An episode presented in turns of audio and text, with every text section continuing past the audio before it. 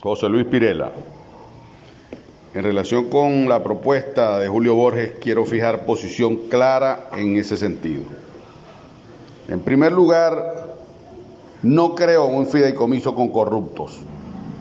Un fideicomiso con corruptos es una pastillita para la fiebre y la infección continúa, destrozando el cuerpo de la empresa.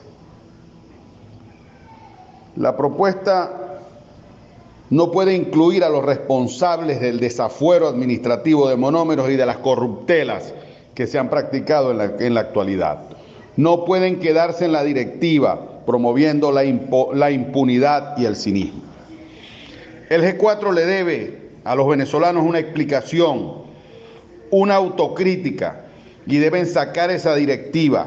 Ninguno de los que está en la directiva califica para quedarse.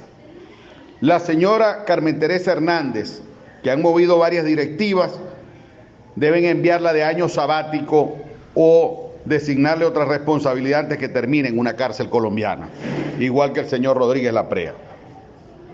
Julio Borges primero debe asumir un rol autocrítico, el que le corresponde, porque las autoridades que están allí son expresión, la, directiva que está allí es expresión de decisiones políticas del interinato y del G4 de los cuales él forma parte. Las corruptelas de hoy no justifican las corruptelas del chavismo en el pasado. No vamos a avalar ningún fideicomiso con corruptos, como tampoco avalaremos prácticas confiscatorias de nadie. Monómeros es un activo de la nación venezolana no es de Maduro ni de Guaidó, es de los venezolanos. Es patrimonio social y laboral del Atlántico. Es además palanca de la agricultura en varios países de América Latina. Estaremos vigilantes y estamos vigilantes ante cualquier intención de colocar las garras para financiar candidatos en la parodia regional del 21 de noviembre en Venezuela o en las parlamentarias de Colombia. Déjense de maniobras oscuras subestimando la inteligencia colectiva de los venezolanos y los colombianos.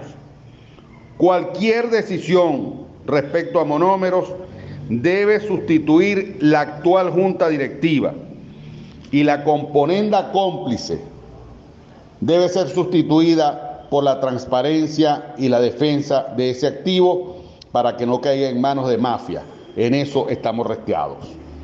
Los activos de Venezuela en el exterior son fundamentales para la recuperación en el futuro democrático del país. Todo el que atente contra eso lo declaramos enemigo de nuestra causa libertaria. Los activos de Venezuela no son una, una subasta para malhechores, los vamos a defender en todas las instancias del planeta en las que haga falta. Cualquier decisión debe trabajarse, ser consensuada, transparente y clara.